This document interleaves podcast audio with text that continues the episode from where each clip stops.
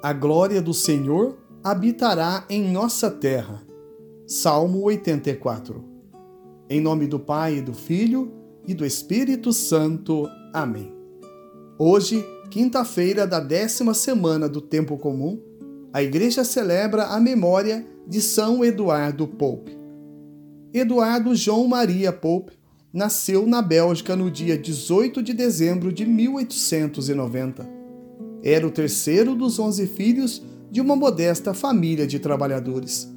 Depois estudou no Colégio dos Irmãos da Caridade.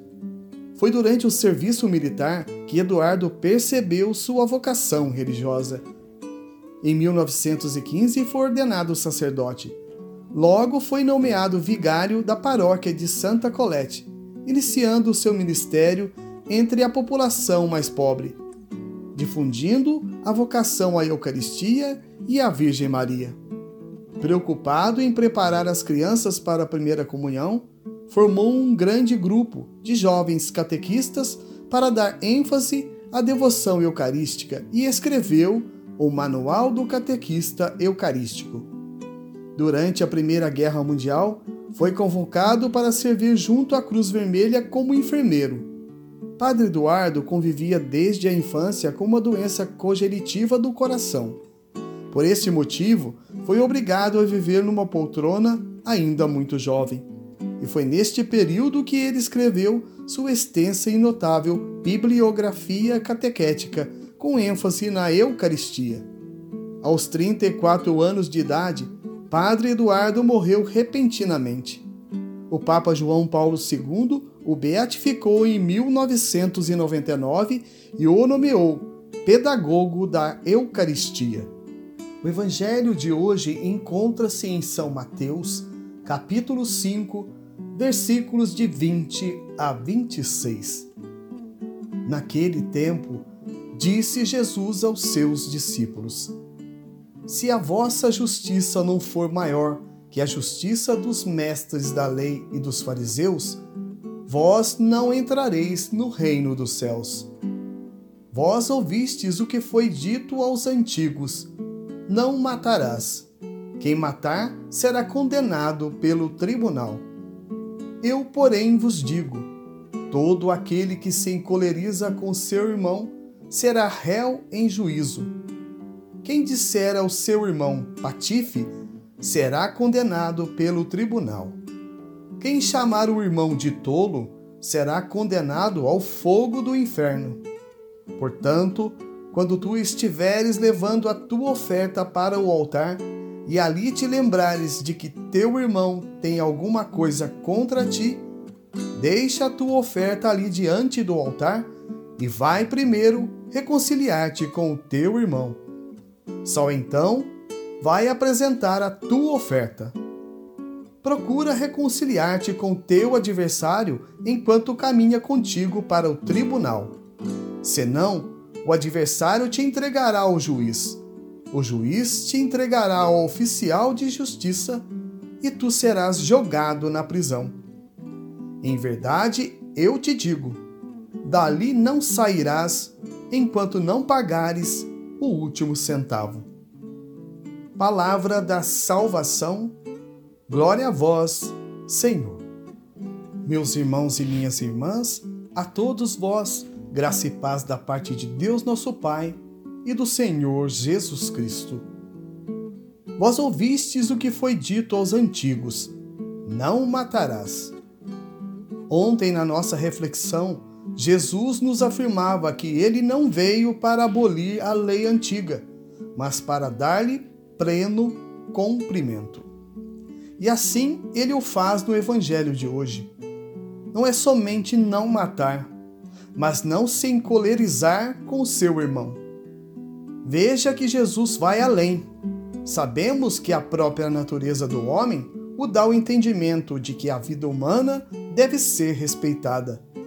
E esta vida pertence a um único Senhor, nosso Deus Criador, a quem chamamos ousada e carinhosamente de Pai. Mas há outras maneiras de se matar, mesmo que isso não seja precisamente a ideia de tirar uma vida. Existem muitas nuances quando nos referimos a este mandamento. Está escrito: A língua, porém, nenhum homem pode domar. É um mal inquieto, cheia de veneno mortífero. Com ela bendizemos o Senhor nosso Pai, e com ela amaldiçoamos os homens, feitos à semelhança de Deus. De uma mesma boca procedem a bênção e maldição. Assim nos diz São Tiago, no capítulo 3, versículo 8, de 1 a 10 de sua carta. Meus caros, podemos com apenas palavras matar, destruir uma reputação que se levou uma vida toda para ser construída. Podemos destruir para sempre uma pessoa com calúnias e mentiras. E acredite, talvez ela nunca mais tenha chance de se levantar. É o poder das palavras. Podemos reerguer uma pessoa ou destruí-la.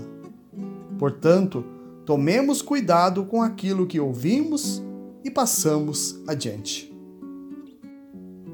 Quando tu estiveres levando a tua oferta para o altar, e ali te lembrares de que teu irmão tem alguma coisa contra ti, deixa a tua oferta ali diante do altar e vai primeiro reconciliar-te com teu irmão.